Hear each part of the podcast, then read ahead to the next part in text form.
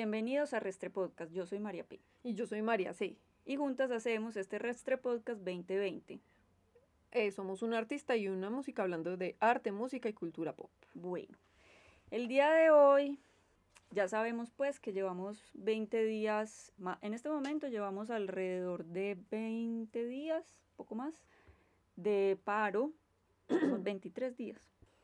Ya llevamos dos podcasts que hacemos pues durante el paro. Mm, se ha logrado mucho, han logrado mucho los muchachos. Hay Muchas gracias, por favor.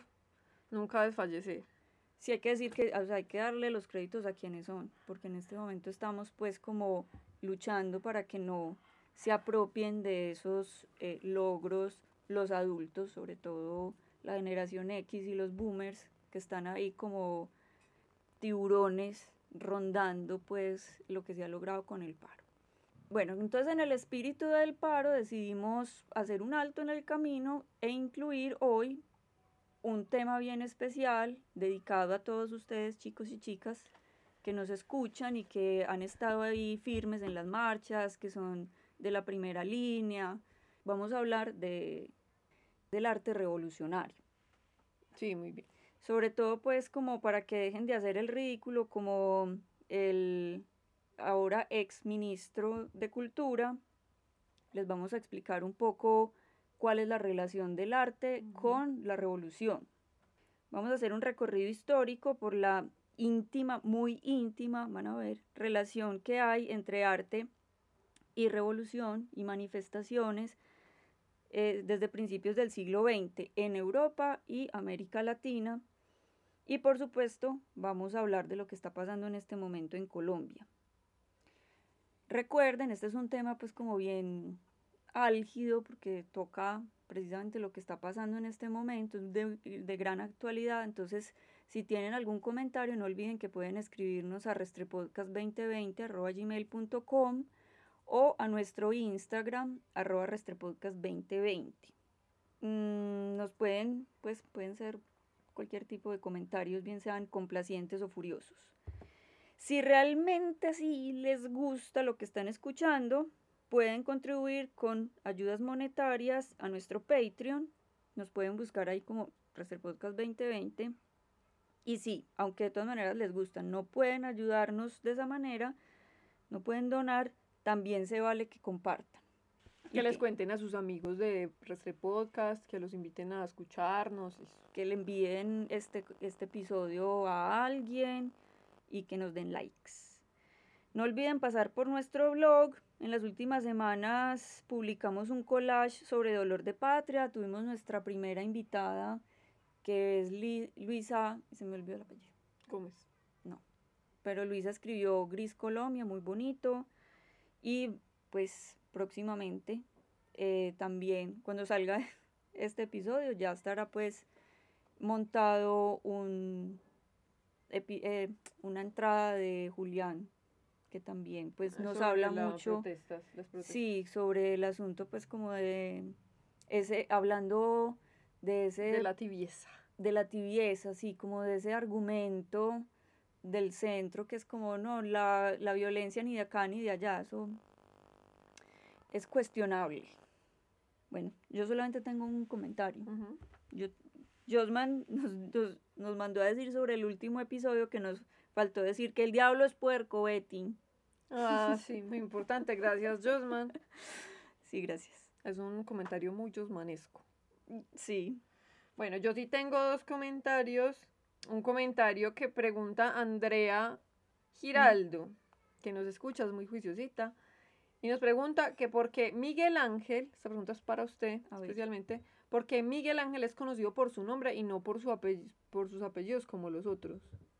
Pues sabes que no sé, pero puede tener algo que ver con que Miguel Ángel es el que hace, hace una ruptura en la tradición que de pronto no es como tan claro para la gente que no estudia historia del arte y es que pues el, el mito como del artista del siglo XIX, como entre el XVIII y el XX, que es como, o sea, desde el barroco hasta el XX, que es el artista tipo Picasso, que pinta lo que quiere, que solo con poner la firma, entonces ya las cosas valen un montón de plata y que, o sea, es un, un, asunto absolutamente burgués, ¿sí? Que es el, el, artista, sí, ese es el artista de la burguesía, individualista, pues eh, entroniza todos estos valores de la nueva, del, del orden pues capitalista. Pero él es el primero, él es el primero que va y se le niega, y por eso es tan famosa la anécdota, él es el primero que va y se le niega al Papa y le dice, pues no, no me da la gana de hacer lo que usted me está mandando a hacer.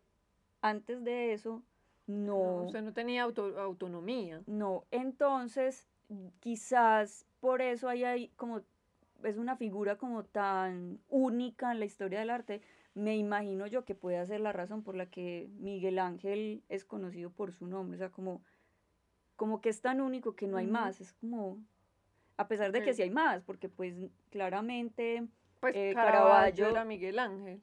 Se llama Miguel Ángel también ahí. Bueno, ¿qué más? Bueno, yo tengo, y el otro comentario nos lo hace Lucas en cuanto al episodio pasado del diablo y dice, ¿qué pasa con las guacamayas? ¿Por qué no las queremos? Ay, Lucas, no, pues no es que yo no las quiera. No, ellas son súper hermosas. y son lindas. De verdad, hacen un ruido muy infernal que nos hace muy felices porque es como, ay, llegaron las guacamayas, entonces uno sale a mirarlas, pero es que hacen un ruido. Como si son pterodáctilos. O sea, esta vaina suena como si hubiera llegado el fin del mundo. Entonces, esa es la razón. Pero si nos gustan, son súper hermosas. No, más porque las que vienen son las banderas, que son pues así una explosión de color. Pero ellas sí son pues hacen un ruidajo bien miedoso. Bueno, y ya. Bueno, entonces voy a arrancar yo. Bien, pues. Bueno, entonces voy a empezar hablándoles del dadaísmo o la semilla del mal. Empecemos por hacer un acote para que la gente se vaya ofendiendo de una vez. Pero no se ofendan porque se van a ofender. No falta, pero verá. Porque vamos a hablar del arte y el vandalismo como forma de arte. Chan, chan, chan. Bueno. No vamos a entrar en discusiones, pero pues que el vandalismo... Es que busca en Wikipedia. El que no me crea, el que ya se esté enojando, antes póngale pausa y vaya a buscar en Wikipedia. Vandalismo. Así que ya saben que hoy estoy aquí para herir todas sus susceptibilidades y bajarles de la nube en la que están creyendo que el arte son pinturas bonitas pegadas de un muro. Pues ¿por qué no? Arranquemos, pues así, con un gran momento de la humanidad, que fue la Primera Guerra Mundial. Solamente superado en grandeza por la Segunda Guerra Mundial, Diana Uribe suele referirse pues a estas guerras como el suicidio de la razón, pero parece yo la verdad creo que eso no le hace, no le hace justicia así absurdo. Pues a lo que ha sido la guerra en el último siglo hasta el día de hoy, desde hace un siglo, pues básicamente. Y lo que está pasando aquí en Colombia, que es consecuencia indirecta o bueno, sí es una consecuencia pues como de ese orden mundial que estableció, que establecieron las guerras mundiales y Palestina. Mm. En fin, bueno, resulta que por allá, en los años 20 del siglo XX, un grupo de artistas se fueron a refugiar de la Gran Guerra a Suiza. La Gran Guerra, porque todavía era... Sí, no tenía número porque nadie esperaba que esa cosa tan horrible se repitiera. Sí, obvio, era como, ¿qué? Obvio no y formaron un movimiento que era el Dada o Dadaísmo, liderado por un tal Tristan Sará, que era un loquillo ahí que le gustaba emborracharse y hacer escándalos. Como a Courbet, pues, básicamente. No, porque Courbet pintaba. Este man ni siquiera le gustaba escribir, pues, o sea, él escribía, pero él lo que hacía era como recortar palabras de los periódicos y los metía en una bolsa, las iba sacando y conforme iban saliendo las iba poniendo y, así, y eso Y hacía como un cadáver exquisito. Pero antes del cadáver exquisito. El cadáver exquisito todavía no existía. Por eso, pero hacía un cadáver exquisito. Eh, ah, fue pucha. Un cadáver exquisito con. El mismo. Sí, con el mismo, como listo, vamos a ver qué sorpresa nos trae esto. Sí, básicamente de eso iba el dadaísmo, era puro azar. Bueno, también escribía poesía, como les acabo de contar, y fue el que se inventó el nombre del movimiento, que no, significa, no significaba nada y al mismo tiempo significaba cualquier cosa. De hecho, él cambiaba la historia todas las veces, de cómo le había dado el nombre y de qué significaba. Es como el Joker, pero... Ajá, sí. Lo cual es genial y es una estrategia que se ha usado muchas veces por la derecha, o sea, como mm, coger un símbolo y vaciarlo de todo sentido, entonces como significa una cosa, puede significar la otra.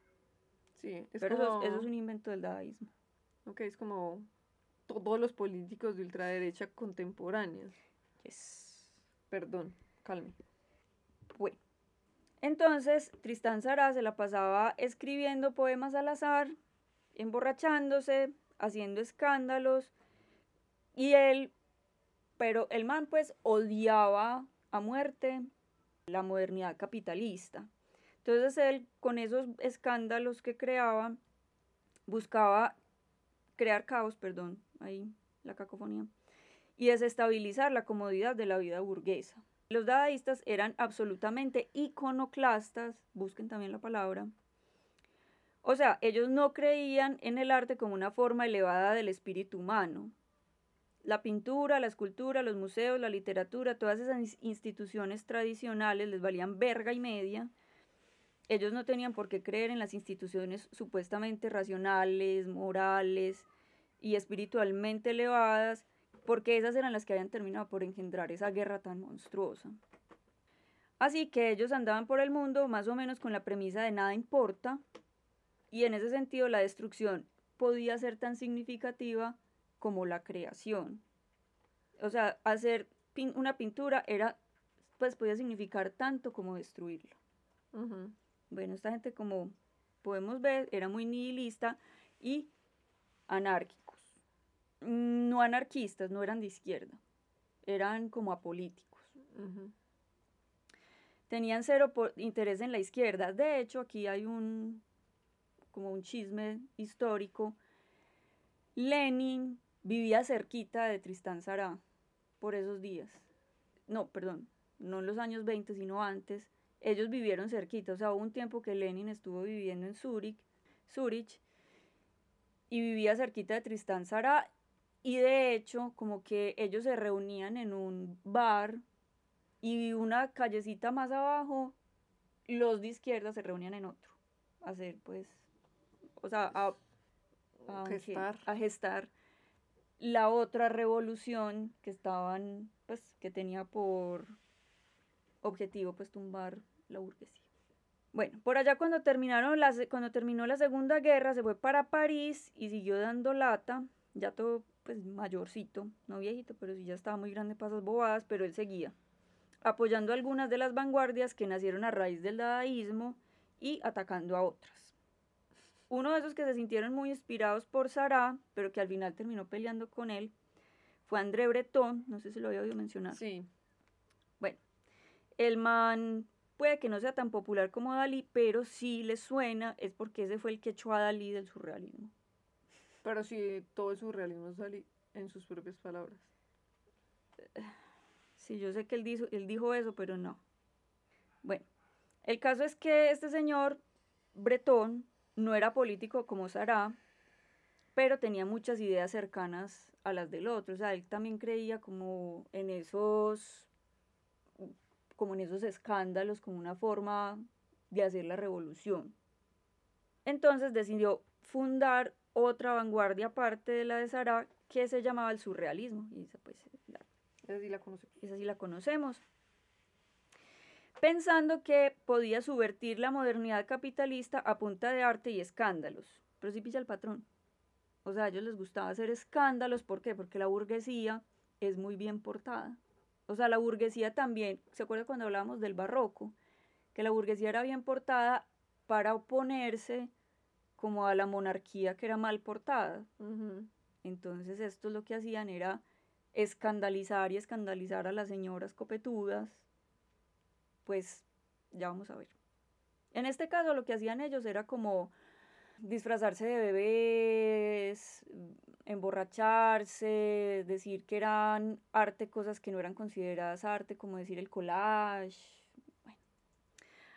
Hace un siglo los artistas y pensadores de vanguardia estaban ideando la manera de desbaratar la civilización burguesa a partir del escándalo. Y vea que 100 años después la burguesía se sigue escandalizando por las mismas putas cosas. Por un vidrio roto, una mujer sin brasier, la sangre menstrual, un CAI convertido en una biblioteca pública, un sancocho en la mitad de una avenida, pues Ah, claro, no, pero si una muchachita la violan seis policías, no, pues, no, normal, no, pues es que, es que porque son violentos, o sea. Sí. Pero del mismo modo, en sentido contrario, hay gente que está queriendo legitimar la denuncia de una patrullera que, la, que fue violada por unos vándalos que, que hicieron parte de las manifestaciones del 28. Bueno, el caso es que Breton creía que el arte sí podía cambiar el mundo y se revelaba, pues porque, él, o sea, este man quería cambiar el mundo, Tristán Zara quería como destruirlo. Sí, era el Joker. Sí, es que el Joker es muy dadaísta realmente. Entonces Breton creía que podía cambiar el mundo y se rebelaba cada rato contra la mojigatería burguesa intentando empezar una revolución cultural. Por esos días no era tan mal visto pensar que la revolución tenía que ser armada. Así que este señor era de los que creían que no solo había que salir a tumbar los ídolos, como están haciendo ahora los muchachos y los indígenas, con los monumentos del colonialismo, sino que también había que salir a matar gente. Y el man escribía ensayos sobre eso. Como la gente de bien promedio. Ah, no. Escribí el chiste y lo dije mal. Voy a dejar esto. que había que salir a matar gente como la gente bien promedio. Pero bueno, hay que entender que eso pensaba un parisino de hace un siglo, alguien que no tenía que preocuparse por la intervención francesa en su territorio, pues porque era francés. Ya estaba suficientemente intervenido.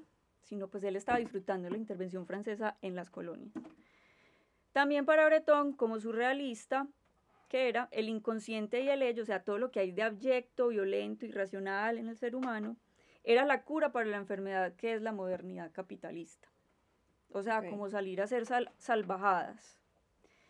Pero no se refería solamente a lo que hay en el inconsciente de cada ser humano, sino también como al mundo, o sea, la otredad del mundo, el ello del mundo. Entonces él decía que los primitivos deberían pues como sublevarse y hacía un llamado a los africanos, indígenas americanos, nativos asiáticos, para que se levantaran en armas y arremetieran contra los occidentales que los sometían.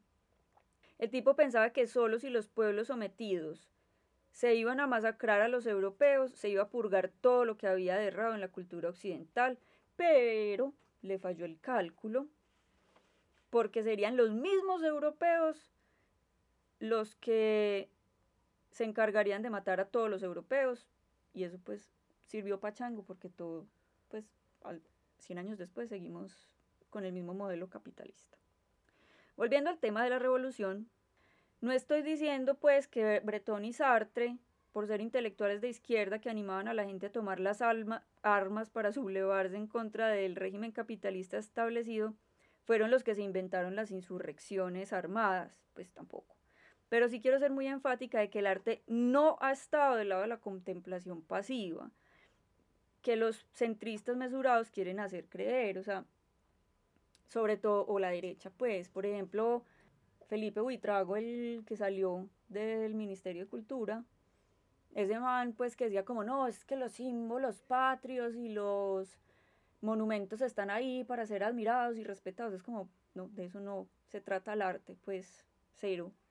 Pero María, eh, es, o sea, es un ministro de cultura que puso Duque, no sé qué le ha pedido. Sí, yo sé que les estoy pidiendo demasiado, pero pues lo siento, les pido demasiado.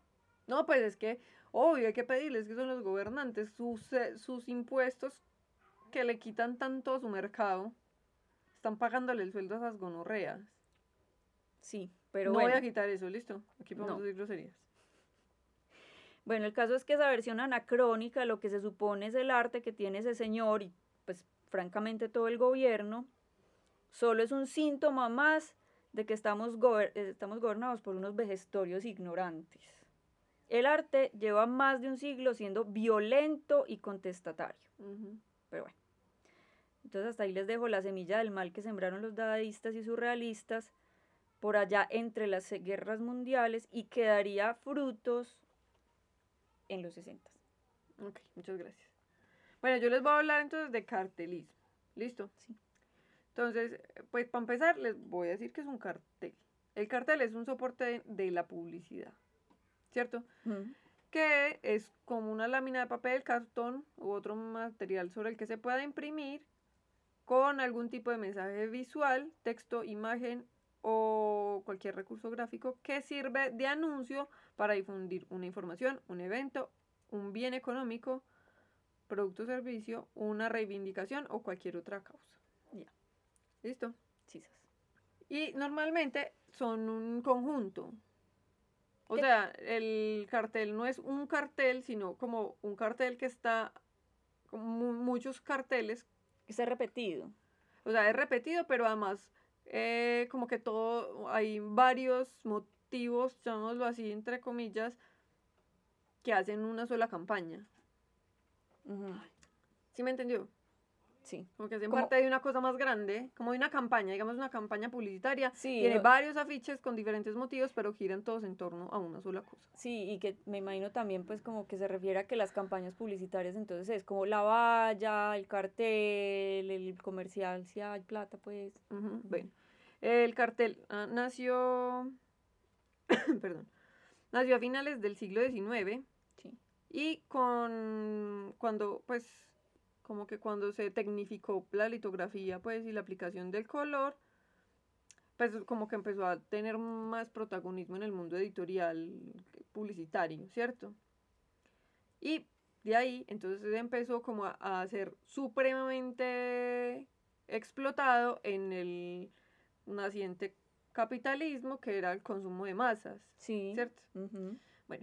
Voy a hacer aquí una diferencia entre el póster y el afiche. Ay, sí. Porque el póster, o sea, son lo mismo pero diferente. El póster se le dice al, a- como al, ¿qué? A la impresión de una cosa artística, ¿cierto? Ah, sí, Es pues, el es- arte. o sea, es un anglicismo porque póster en inglés es cartel. Claro, pero en español los usamos de tres formas. O sea, a pesar de que son la misma cosa, entre comillas, Son tres son, usos. son tres usos diferentes. Entonces, el cartel es lo que les acabo de decir, que luego, o sea, ahora se usa en las protestas. El cartel es de la protesta. Sí, Está el afiche, sí, que es comercial, sí, y el póster, que es artístico. sí. Estos son los tres usos en español. Sí, ah, bueno, un acote ahí también, importante. Hoy es el día de los acotes. Es que los, los pósters muchas veces vienen firmados y numerados. O sea, como que uno saca una, un Un tiraje tiraje. de 100, por ejemplo, entonces una son 100 serigrafías y bueno, Y vienen firmados. Eso. Sí. Pues porque es que es una obra de arte. sí, Y pues apenas ahora están volviendo a no firmar el arte, pero pues, sí, bueno. pero por otras razones.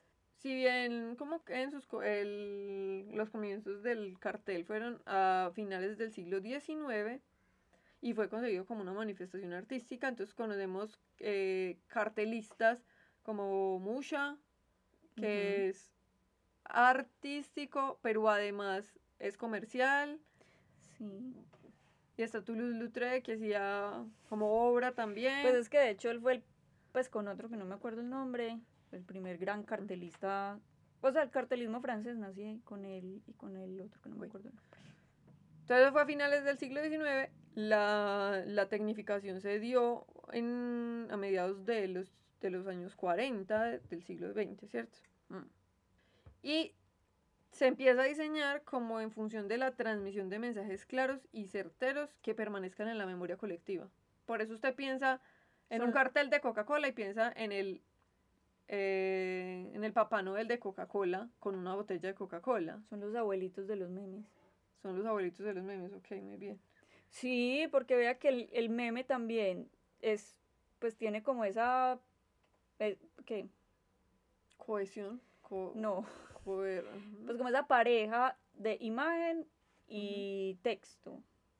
Y lo que usted está diciendo de la recordación, pues o sea, es una forma de transmitir un mensaje que produce tal recordación que la gente, pues, o sea, hay memes que son famosos. Sí, hay carteles que son súper famosos, todo el mundo tiene en su memoria, si no se saben el nombre, lo han visto seguramente alguna vez porque todos hemos visto Le Chat Noir, que es de Sí. 3. No, no, no, no es de, no es de Es del otro, Sí. que no nos acordamos cómo se llama. Sí. les demos el nombre.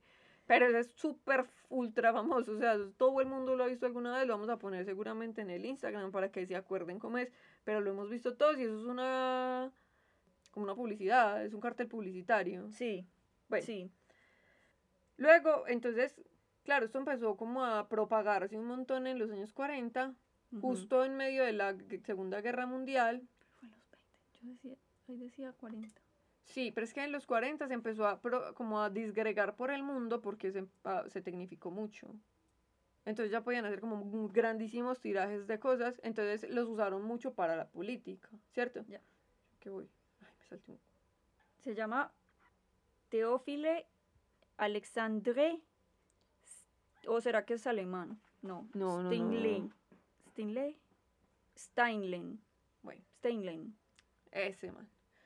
Bueno, como herramienta del arte, en las protestas ha adquirido un simbolismo aplastante en cuanto a que cada lucha genera una imagen y una combinación de colores y pues y una combinación de palabras. Entonces hacen como esto tan diverso que hace que tenga cohesión a pesar de que no los diseñen las mismas personas.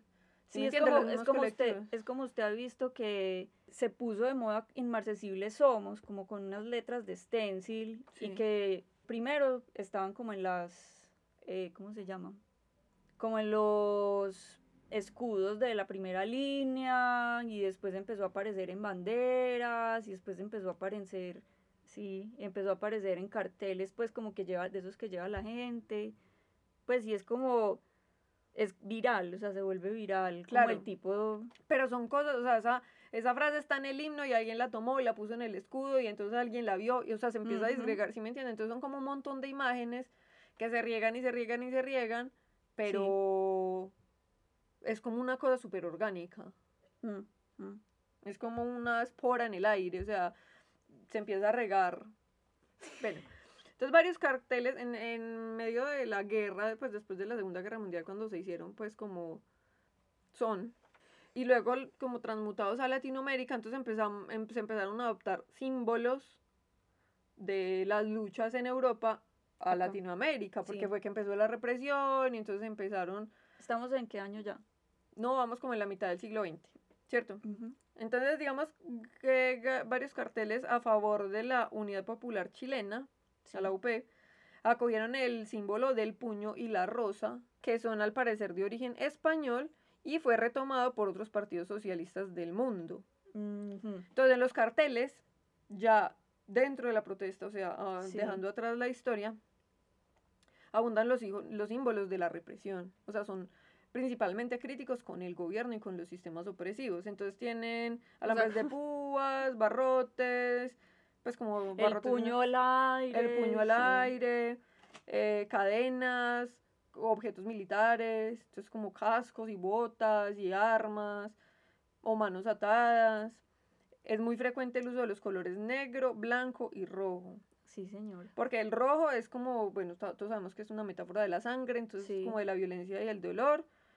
Y pues ahí entonces, que en todas las protestas hay, o sea, vaya de Chile hasta México y en todas las protestas hay como person rostros de gente que llora sangre o símbolos del, como símbolos patrios que sangran. Eso lo hemos visto un montón. Sí, usted precisamente ahorita la escuché que estaba hablando de esa bandera, un mural que hicieron, Súper que era la bandera de Colombia y abajo en el rojo unos, unos, cadáveres. cadáveres. rojos, sí, súper lindo. Y de hecho, si no lo han visto, búsquense la página de Josman Botero en Instagram. Y él hizo una obra súper bonita, pues me parece además muy bonito eso que él hizo porque es impresionante como el silencio de los artistas, pues como que uno, Doris Salcedo, que es como tan... Y Clemencia Echeverri. que son así como las abanderadas pues de... Del no- conflicto, de hacer arte del conflicto y vea. y ese silencio. Mm. Y Josman hizo una cosa muy bonita en Instagram, además que lo sigue un montón de gente. Yo lo compartí en mis historias, deberíamos compartirlo en las historias de Restre Podcast, Sí. que es una mapa de Colombia y entonces suena el himno nacional que se va como deformando y empieza a volverse, el rojo se vuelve como que inunda todo en la bandera. Mm. Bueno, eso es bonito pues porque es como el símbolo también de lo que está pasando, Pero, bueno, y, eh, ah, bueno, y, y, lo otro que es que abunda es como los símbolos de los gobernantes también, como con las manos sucias o con sangre, con ratas. pues convertidos en ratas. Pues es que de hecho, eh, Débora, Débora también solía hacer eso, pues los, los convertía en animales, pues ella usaba muchos sapos, gallinazos, que eran así como, como devorando a Colombia. Pues porque a ella le tocó, pues le tocó. La guerra partidista. Y mm, el Bogotazo, también le tocó la dictadura de Rojas Pinilla, pues. Es que este país, no sangrar y sangrar. Pero bueno, muchas gracias muchachos por lo que están haciendo, por favor. Ustedes no son, esta mañana leí, no sé, en Twitter tal vez, como muchachos, muchas gracias, ustedes no son el futuro de este país, sino el presente. Muy bien. Sí. Sigan así, nunca cambien, son geniales. Bueno, ¿sí o yo? Sí, sí, sí. Entonces ahora vamos a hablar del tránsito del arte a la manifestación social. Entonces las vanguardias, después de los surrealistas, siguieron evolucionando y mutando y haciéndose cada vez más radicales. Pues no les voy a contar todo porque no viene al caso, ya que, como se imaginarán, la Segunda Guerra Mundial fue un revés para el arte también. O sea que esta gente que estaba creyendo que podía cambiar al mundo a punta de escándalos y martillazos, Llegaron los nazis, fascistas, los aliados y terminaron por hacer lo que el arte nunca había soñado, pero al otro lado del espectro. Donde los artistas querían acabar con la civilización occidental para liberar al ser humano, la guerra acabó con el ser humano para entronizar la civilización occidental. Imagínense lo que deben pensar los terraplanistas. O sea, si está... explíqueme la lógica del chiste. Pues la lógica del chiste es que, o sea, hasta la gente que está buscando una cosa terminando la vuelta y volviéndose lo que está tratando de destruir. Ahora nadie que la Tierra no es redonda y que uno vuelve al mismo punto. muy elaborado, muy elaborado. Bueno, lo voy a quitar. No, pues como usted deja las bobas que yo digo, pero va a dejar las que usted... usted deja las cosas que yo digo y va a quitar las suyas, no. bueno, no, pues. Bueno, entonces, aún más desencantados que los dadaístas y los surrealistas, aparecen nuevas vanguardias que solo creen en una cosa y es la juventud. O sea, estos ya no son como las instituciones, o sea, sí también las instituciones y el arte, y pero ellos también son absolutamente descreídos de los adultos. Eran puros pollitos como ahora peleando con los viejos, incluso con los viejos que antes fueron ellos, pues que antes que ellos fueron los que se inventaron pues ese tipo de, revolución, pues no revolución, pero bueno. Otra vez en París apareció entonces una cosa que se llamaba la internacional situacionista, que le voy a contar más o menos cómo es la internacional situacionista porque era muy charra, era liderada es que eso parece, o sea, podría ser como el nombre de una iglesia cristiana, pero en comicitos.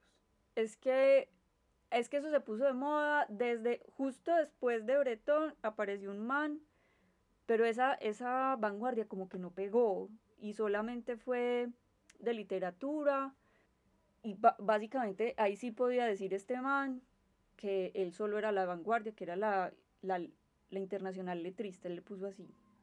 Y ese man era un loquito ahí que escribió, internacional, pero de antaño. Nadie va a entender ese chiste, Claudia. Lo voy a quitar, tranquila. No lo quite. Déjelo, aunque nadie lo entienda. Eh, si, esto es una, si esto no es una dictadura, ¿qué es? ¿Qué es? Todos tienen que saber que esto es una descachada. Sí, pero nunca una tirana. bueno. Em, bueno, el caso fue que entonces los amiguitos de este señor, que, que era de apellido Isou, Isou, Isu, no sé, yo creo que se pronuncia Isu. Cuando él se murió, creo, no sé. O ellos se, se desligaron de él y entonces le quitaron letrista y lo volvieron situacionista. Y eso sí fueron muy famosos. Y estaban liderados por un man que se llama, que era apellido de Bo, de Board, de Bo, se debe pronunciar. Y lo que hacían era que se la pasaban emborrachándose y pensando qué obras iban a hacer, pero nunca las llegaron a hacer. Me recuerda a alguien que conozco. ¿Por qué me está mirando a mí? Porque no hay nadie más aquí, como así. Le recuerda a mí. Yo sí he hecho cositas. Sí, y me recuerda a Julián también. Ah, bueno. Que son como, hacen, o sea, demora más haciendo el cronograma que de verdad lo que van a hacer. No me juzgue. Bueno. Ok. Entonces esta internacional situacionista, de todas maneras, sí tenía ideas muy interesantes y se fue regando por toda Europa.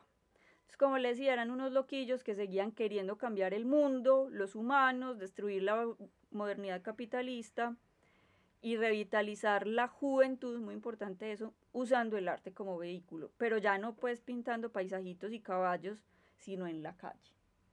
Entonces, ellos, estos, estas fueron vanguardias mucho más urbanas.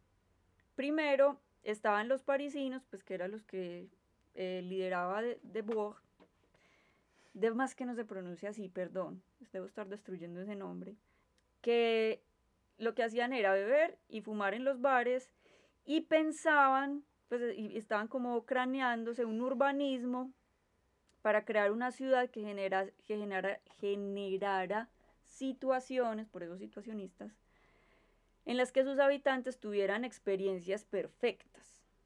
O sea, como que usted saliera a la calle y tuviera como aventuras. Esos eran los situacionistas, pero entonces ellos decían que había que crear una ciudad que generara pues como esas aventuras, como si fuera una, una ciudad de Super Mario. como una ciudad de Super Mario o como Disney World, pues, o sea, a la hora de la verdad, vamos a ver que, pues, hubo una razón por la que eso nunca llegó a ser. No me, no, nadie se imagina cuál será la razón. Bueno, pero pues como les decía, estos fueron unos cabezones ahí que nunca salieron con nada. Sin embargo, sí influyeron mucho en otras ramas de situacionistas que al final terminaron haciendo muchas locuras, como por ejemplo en Alemania, que se metieron una vez a dar una humilía disfrazados de curas y entonces se, se subieron pues ahí al púlpito a decir un montón de arengas anticleris antieclesiásticas hasta que los cogió la policía y casi los matan. La policía incapaz. Estos alemanes también se les conoció después como subversive action, eso no se debe pronunciar así porque no está en inglés sino en alemán, y ya no se ponían a hacer escándalo por el escándalo, sino con la intención súper clara que los agarrara la policía. ¿Por qué? Porque en, en, esa Alemania occidental, donde supuestamente se vivía con esa libertad del capitalismo en oposición a la tiranía del comunismo, Cualquier acto de libertad era duramente reprimido con la brutalidad policíaca. Mm, o sea, nada que no estemos viviendo en pleno siglo XXI. También hicieron una, esto le va a gustar a usted, una comuna anarquista y antibélica. Yeah. Sí, compraron así como un terreno súper grande y la gente podía llegar a hacer residencias artísticas y a tener sexo con todo el mundo porque había uno de los líderes, pues era así todo promiscuo y le encantaba hacer orgías. Hagan lo que se les dé la gana. pero era, pero era súper chévere porque usted podía llegar a proponer lo que fuera y estos eran como, como usted quiere cambiar el mundo haciendo vasijitas de cerámica, hágale. O sea, no era como los parisinos que sí era absolutamente iconoclastas y no querían que nadie pintara ni hiciera esculturas. El experimento fue súper interesante porque mezclaba la irreverencia, lo que después se llamó el terrorismo cultural, por ejemplo, eso de, de dar, de pues, meterse a una iglesia a, a decir cosas antieclesiásticas con la experimentación lúdica y el sexo. Muy parecido a lo que pasó el día contra la homofobia, ese día que salió. No, no, no, en estos días ah, ya, okay. que salieron, que salió toda la comunidad LGTBI así con unos vestidos, pues esos hombres y esas mujeres así vestidos súper sensuales, solo con mallas como a provocar a la policía, pero con el sexo. Eh, bueno, hacían mucho eso. En general, todo lo que hizo esta gente, pues no, ya no estoy hablando de la protesta en Colombia, sino de los alemanes, de los situacionistas en general, fue, y es todavía un referente para el movimiento estudiantil, además porque tanta represión los terminó radicalizando y empujando a vincularse y liderar los movimientos estudiantiles de las manifestaciones de mayo del 68. Así como, y que pues si ellos pues también eran muy desconfiados con los políticos. y eso pues como que, y solo creían en la lucha en las calles, que es precisamente lo que uno está viendo o lo que yo veo pues que está pasando en este momento con la, con el paro, que desde ayer o antier no hago sino ver como los pelados, sobre todo pues como los medios de, de ellos mismos, de comunicación de ellos mismos, como de la primera línea, que no hacen sino quejarse porque todo el mundo es, o sea, todo ese poco de viejos intentando apoderarse del paro. Otros manes muy parados fueron los holandeses que formaron un grupo que se llamaban los Pravos y eran un poco como estos, aunque usted sabe que los holandeses son más bien portados. Sí, sino que es que ahorita le digo esto que me parece muy bonito, que yo lo había pensado antes, y usted está hablando de mayo otra vez. Ah, bueno, hágalo. Y entonces me parece súper bonito porque yo había pensado, estuve leyendo pues como sobre la, la protesta en Chile y la protesta en México, y mayo está presente por ahí en muchas partes. Y entonces pensé en Argentina también. Y usted está hablando de mayo también. o sea, como que... Sí Obviamente a uno que le gusta atar caos y encontrar patrones. Encontrar patrones estúpidos, pero son como muchas transformaciones muy importantes que pasaron en como en revoluciones que, que surgieron en mayo. Y vea que en mayo, eh, o sea, eh, hay una cosa en Argentina que se llama las Madres de la Plaza de Mayo, es una fundación. y resulta que las madres, las abuelas, se juntaron, empezaron a juntarse en la plaza de la ciudad de Buenos Aires que tenía ese nombre el 30 de abril. Y de ahí mm. nació. Ya, fin. perdón. Sí. le estaba poniendo cuidado, solamente que estaba buscando esto. El acote astrológico. Pero eso nos da fe, nos da fe, nos da esperanza, muy bien. Bueno, perdón, como les decía, los probos eran parecidos a los alemanes, pues porque no eran como tan cabezones como los parisinos, pero no eran violentos, pues los alemanes pues tienen otra historia y los holandeses pues son es gente súper bien portada. Entonces ellos pues en consonancia con su idiosincrasia eran mucho mejor portados, no eran violentos y eran muy simbólicos. Claro que si me escucha pues un, un agente de bien, un uribista promedio va a decir como eso sí es muy violento. Bueno, y también un fajardista. Porque estos tenían la idea de convertir Ámsterdam en la nueva Babilonia y póngase, póngase a mirar que ellos lo lograron. ¿Por qué? Estos, por ejemplo, estaban en contra de todo lo que fuera el trabajo y el paradigma del trabajo, que es pues como el sistema en el que vivimos, que uno o está consumiendo o está trabajando, o está produciendo y ya. Ellos eran, ellos estaban en contra de que, ellos decían, el trabajo es alienante, no porque los comunistas, pues, los rusos, bueno, como los del bloque soviético, eran muy de como el, como el trabajo que purifica, el trabajo que engrandece, ellos como cuál que engrandece, eso, o sea, sea al lado este o al lado oeste de... Del muro. De Europa, de Rusia. Eso tenía otro nombre, de la cortina de qué, de hierro. Bueno, el, el, el trabajo es alienante y el poquito tiempo que tenemos de ocio nos lo llenan con unos espectáculos alienantes. Entonces ellos estaban pues en contra del sistema capitalista básicamente.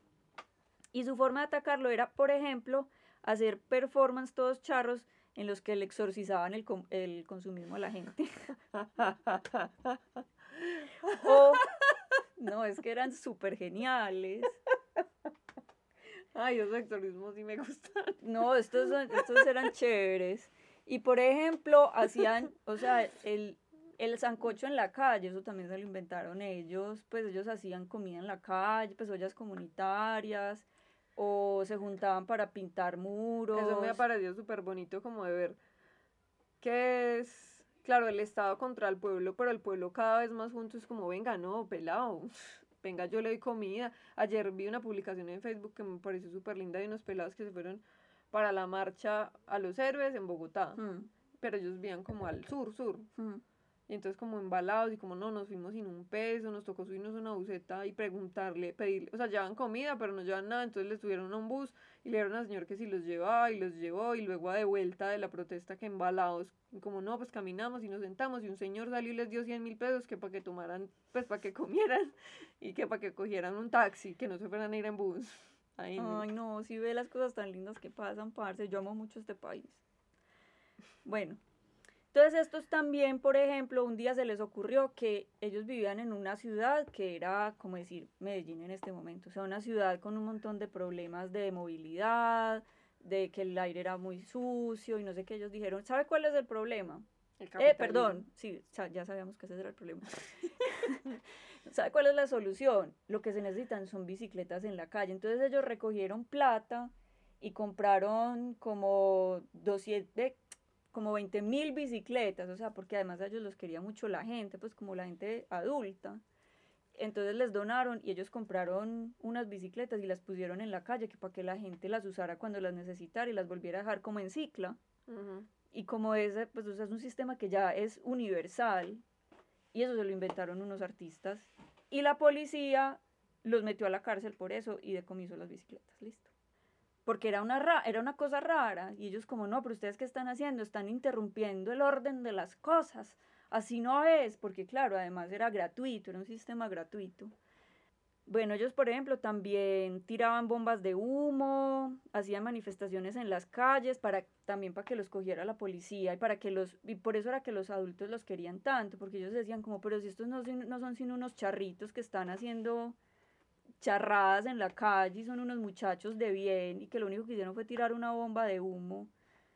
porque les tienen que pegar? Porque los cogían y les pegaban y los metían a la ¿Cuándo será que los alumnos, que es que los alumnos, que los adultos de este país llegan a eso, marica? A mí eso me parece tan triste porque es como, "Ay, es que son todos violentos y es que vea, quiebran los vidrios y no sé qué. Y Pues es como, que- parce, ¿cómo van a equiparar una piedra de un man que no tiene nada, que tiene su propia carne de armadura, contra las balas de una tanqueta? O sea, No, es un arma muchas- de guerra. No, y muchas veces, Claudia, ni siquiera, ni siquiera nada. O sea, ellos lo que hacen es devolver, pues, las cosas, esas, yo no sé, esas balitas de, de la- gases lacrimógenos. Pero lo que pasa, Claudia, es que vivimos en un país que está muy herido, entonces, y los adultos vienen de unos momentos históricos muy complejos. Yo no los estoy sacando en limpio ni los estoy Excusando. excusando para nada. Lo que estoy diciendo es que también se entiende porque ellos no logran ver el mundo por, a través de nuestros ojos. Bueno. Y también por eso siento yo que están esos pelados allá afuera sin miedo, porque ellos no vivieron los ochentas y los noventas como los vimos nosotras. Pues, o sea, uno, uno crece con un miedo que estos afortunados no tuvieron que experimentar y por eso es que en este momento dependemos de ellos. Pero aquí vamos a hacer una campaña. Igual al final del episodio les vamos a dar unos tipsitos por ahí, pero pues como nosotros somos gente que tiene miedo y trabajo y deudas y cosas, podemos aportar con nuestro dinero que estamos trabajándolo porque somos esclavos del capitalismo. Luego les damos tipsitos de dónde buscar y a quién pueden donar y esto. El caso es que al final estos mismos pelados, los parvos de Holanda, terminaron haciendo política y convirtiendo sus, entre comillas, payasadas en políticas reales que ahora son copiadas en todas las ciudades del mundo.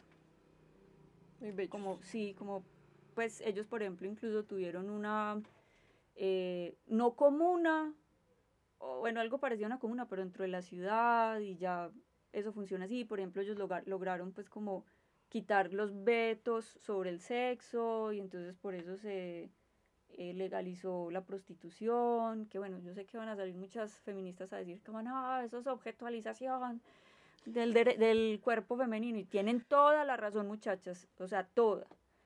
Pero lo cierto es que vivimos en un sistema en el que el cuerpo de todas y de todos es un objeto, que el de nosotras es objeto de placer para los hombres, encima de todo, sí, pero pues Y, y pues en últimas, o sea, la prostitución es una cosa que no va a desaparecer, es mejor dignificarla que, que, que criticarla y hacer y mm, señalarla, o sea, no, yo, con estoy convencida de que ustedes tienen toda la razón y han estudiado todo y son grandes antropólogas y abogadas y, y abogades, porque seguramente hay hombres también que lo hacen, sociólogos, pero pues, o sea, hay que reconocer la realidad. Estamos además en un mundo donde el sexo es un negocio y pues si hay muchos- gente que lo está haciendo igual, ¿por qué no? Más bien dignificamos eso y tratamos de darle un lugar, el No. lugar que se merece de dignidad más porque ese trabajo debe ser una cosa muy difícil. Además, a mí me, me da, pues, o sea, hay, hay, pues, como iniciativas feministas que son muy chéveres, pues, sí, y como muy comprensivas con eso y sin, y sin disculpar, pues, que, que haya una objetualización del cuerpo de la mujer. Son muy compasivas, pero hay otras que son, yo, de hecho, una vez me peleé con unas hace no mucho, y yo como, pero, pero ustedes cómo pueden revictimizar de esta manera a las mujeres, no pues que son feministas, y chao, pues, hice lo peor que se le puede hacer a alguien en el siglo XXI.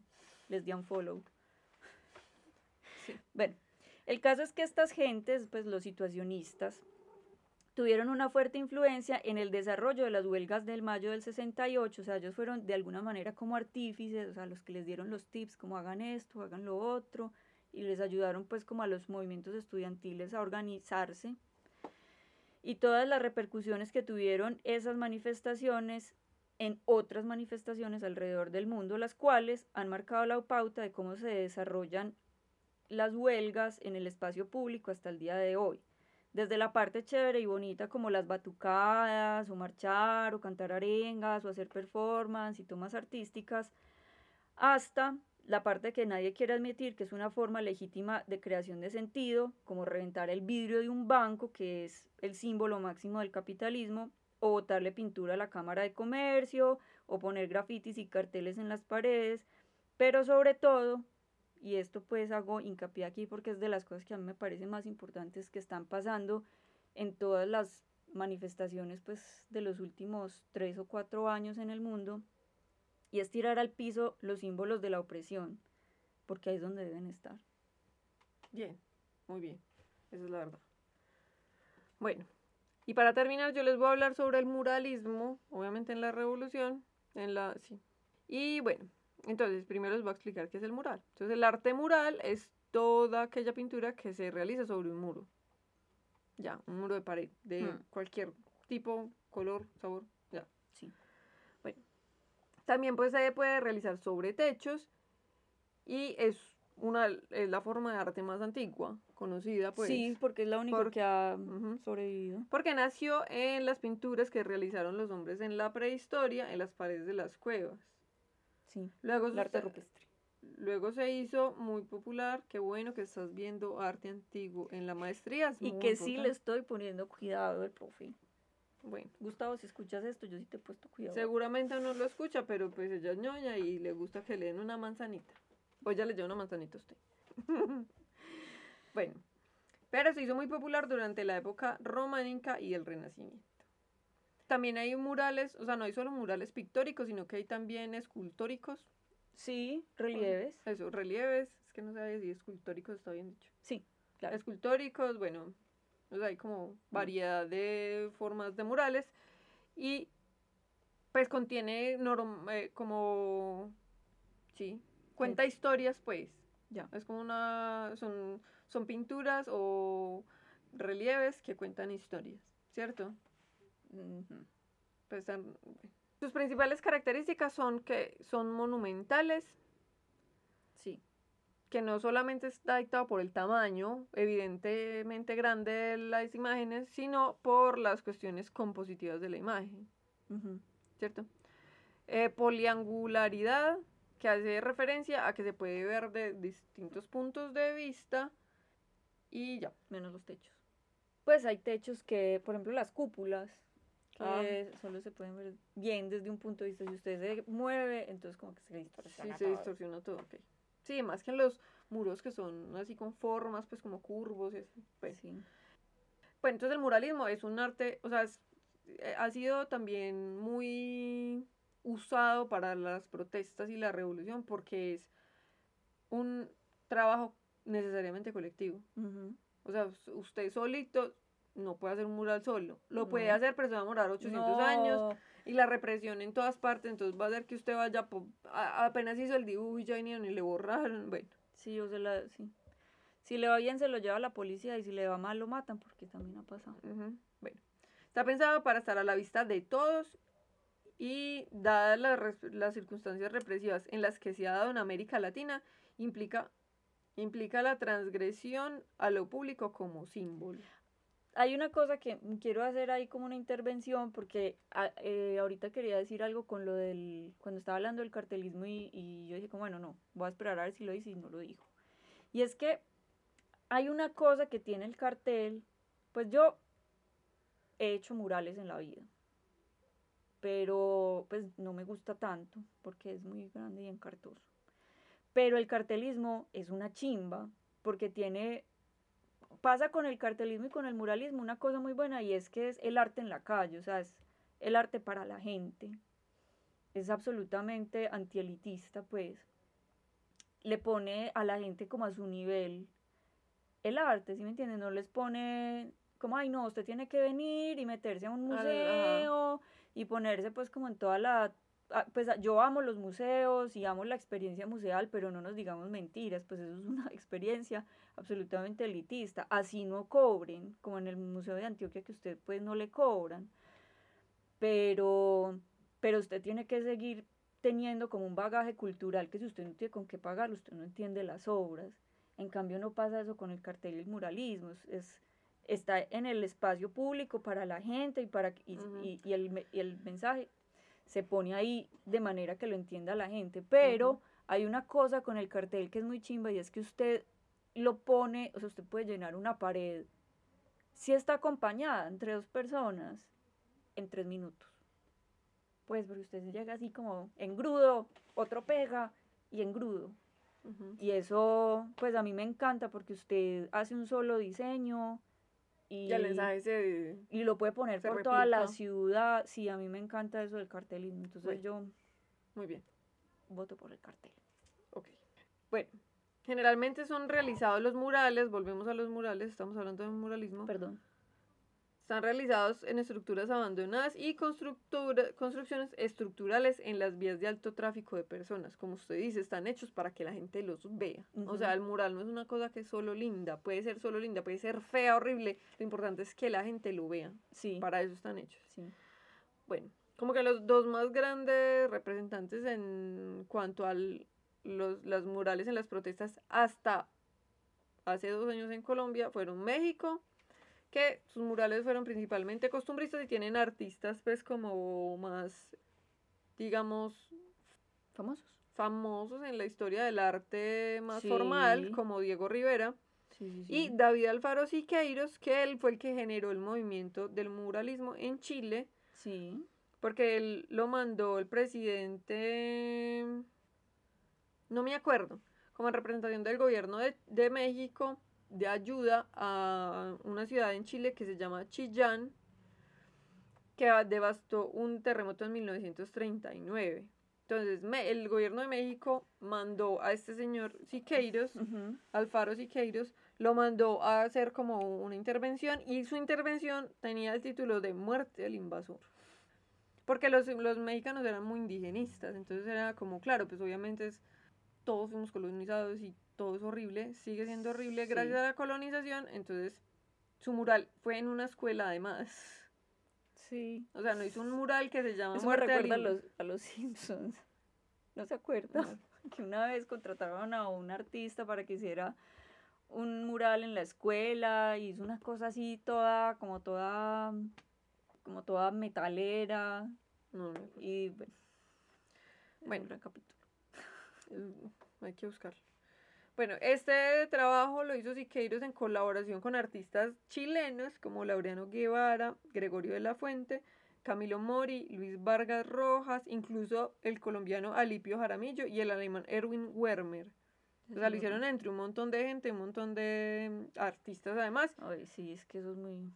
Y con el golpe, entonces como que se empezó a mm, como popularizar el mural y en 1936 ah, 1973 con el golpe de Estado volvió a la clandestinidad. Pero al volver a la clandestinidad entonces cobró un significado más poderoso, o sea, se volvió más poderoso porque se volvió como un arma de denuncia que estaba a gritos en las calles pintado, pero pues lo hacían en las noches y bueno. Entonces lo que hacían con esos con los murales en la dictadura era llamar a la conciencia, a la organización y a la defensa del pueblo. Em, Bueno, es... eh, entonces actúa el... O, sea, empieza como una, una transformación muy importante del muralismo que nos, o sea, nos permea hasta nuestros días, llegando a ser incluso disidente, nihilista y reaccionaria frente a los que visualizan como los principales y directos responsables del estado de las cosas actuales, o sea, como el estado opresor, de la iglesia, bueno, de la, eh, los, los cí- círculos de poder, la corrupción, las redes de influencia política, las redes de influencia culturales, tecnológicas, económicas, jurídicas, militares, religiosas, de información, de entretención y desde el espectáculo. Entonces va enmarcado como en la cultura de masas, pero es una masificación como subversiva, Sí, porque está todo el tiempo, o sea, no es la campaña de una pues como de una empresa de publicidad, sino es la gente con la gente, lo que estamos hablando ahora, como Mm. cogiendo los símbolos y adoptándoles, entonces es una cosa que usted vio en el escudo de la primera línea y eso se transforma en el símbolo de esto otro y eso se va pues como haciendo grande orgánicamente. Entonces, bueno, para el extrapod yo les voy a ampliar un poquito esto en la protesta en Colombia sí. y en este momento les voy a poner un audio que me mandó Wes bueno. se llama Wes, eh, pueden buscar arroba wes.owner. Mira, el apoyo de la gente de a pie, pues como la gente del común ha sido mucho, mucho, mucho. A través de los donativos que hemos preparado, todos de cierto modo han apoyado, las personas que pasan, etcétera, casi al punto de que estamos financiando cada próximo mural de lo que recogemos en las calles. Hasta el momento no hemos recibido patrocinios ni de instituciones, ni de alcaldías, ni de empresas. Tampoco nos interesa.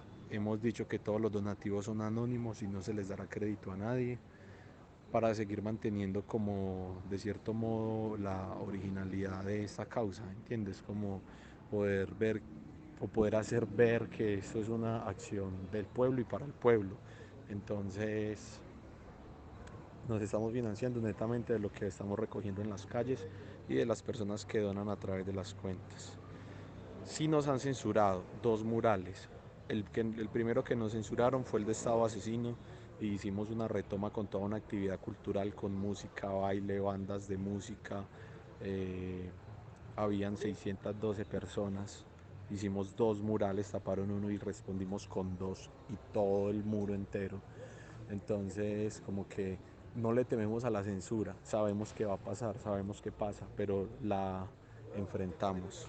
Y enfrentamos con más arte, con más cultura, ¿entiendes? Y así mismo pasó en Caldas, que nos censuraron el muro al otro día, literal. El primer día que lo pintamos llegó la policía y nos dijeron como lo vamos a borrar. Al otro día a las 6 de la mañana lo estaban borrando. Mandaron como unos delegados, no sé, unos chicos que llegaron con una pintura gris y empezaron a borrarlo. Inmediatamente unos compañeros de allá del Caldas fueron, evitaron que lo borraran, lo renovamos, lo mejoramos y lo publicamos, terminado. Y este es el día en que no han tocado ninguno de los dos. Entonces a, la represión o a la censura respondemos con más arte y cultura.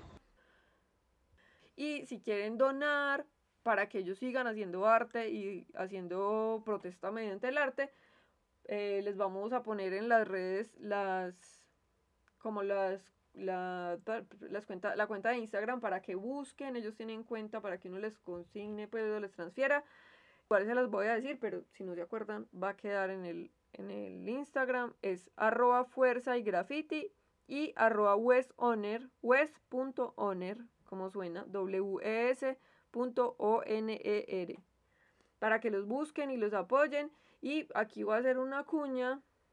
Pueden buscar hay cuenta para apoyar a la primera línea, ellos necesitan medicamentos, necesitan cosas para primeros auxilios, eh, cosas para defenderse, como guantes, para sacar las bombas de No, venga, espere, yo me distra- me distraje. ¿Usted por qué está hablando de eso? porque quiero que la gente done A la primera línea. a muchas cosas. Bueno. Entonces, hay muchas cosas a las que podemos donar. Podemos donar a la minga, podemos donar a la gente que está alimentando las protestas. Sabemos que no todos ya estamos en trotes, pues como en edad para salir a protestar y a marchar, pero de verdad tenemos muchas formas de, de ayudar. em, Y de hecho a mí me parece importante que, que cada quien esté haciendo lo que debía hacer, pues, o sea, como si, si uno, no sé, pudiendo eh, estar apoyando, por ejemplo, a la primera línea con insumos y cosas, se va para la calle que lo aporreen, pues, si no, como que es- no estás en el lugar, estás, perdón, estás Ajá. en el lugar Pero equivocado. ellos de todos modos necesitan cosas, o sea, Sí, claro. Cosas para defenderse de los gases lacrimógenos, necesitan comer, necesitan tener agua. Entonces, si podemos ofrecerles eso, si no tenemos dinero y vivimos en un lugar cercano a donde se efectúan las protestas, ofrezcámosles un refugio por si pasa algo horrible como suele pasar aquí. eh, denunciemos, compartamos, o sea, aplica lo mismo que para si, no, si les gusta el podcast y no pueden donarnos como un poquito de su dinero que es comprensible. También hay muchas otras formas, compartir, mirar bien qué está pasando, tratar de que la verdad se sepa cómo es y no como la pintan en RCN y Caracol. Entonces, bueno, la invitación es también a ella, como, como dice María P., a buscar las alternativas de cómo podemos ayudar, que podemos ayudar de muchas formas, solamente tenemos que investigar un poquito. Y si necesitan alguna información y les da pereza, les da locha o no saben dónde buscar, nos pueden preguntar y nosotros con mucho gusto les de- los podemos redirigir y decirles, vean, estas son las posibilidades eh, para que hagan lo que ustedes pueden si quieren hacer algo.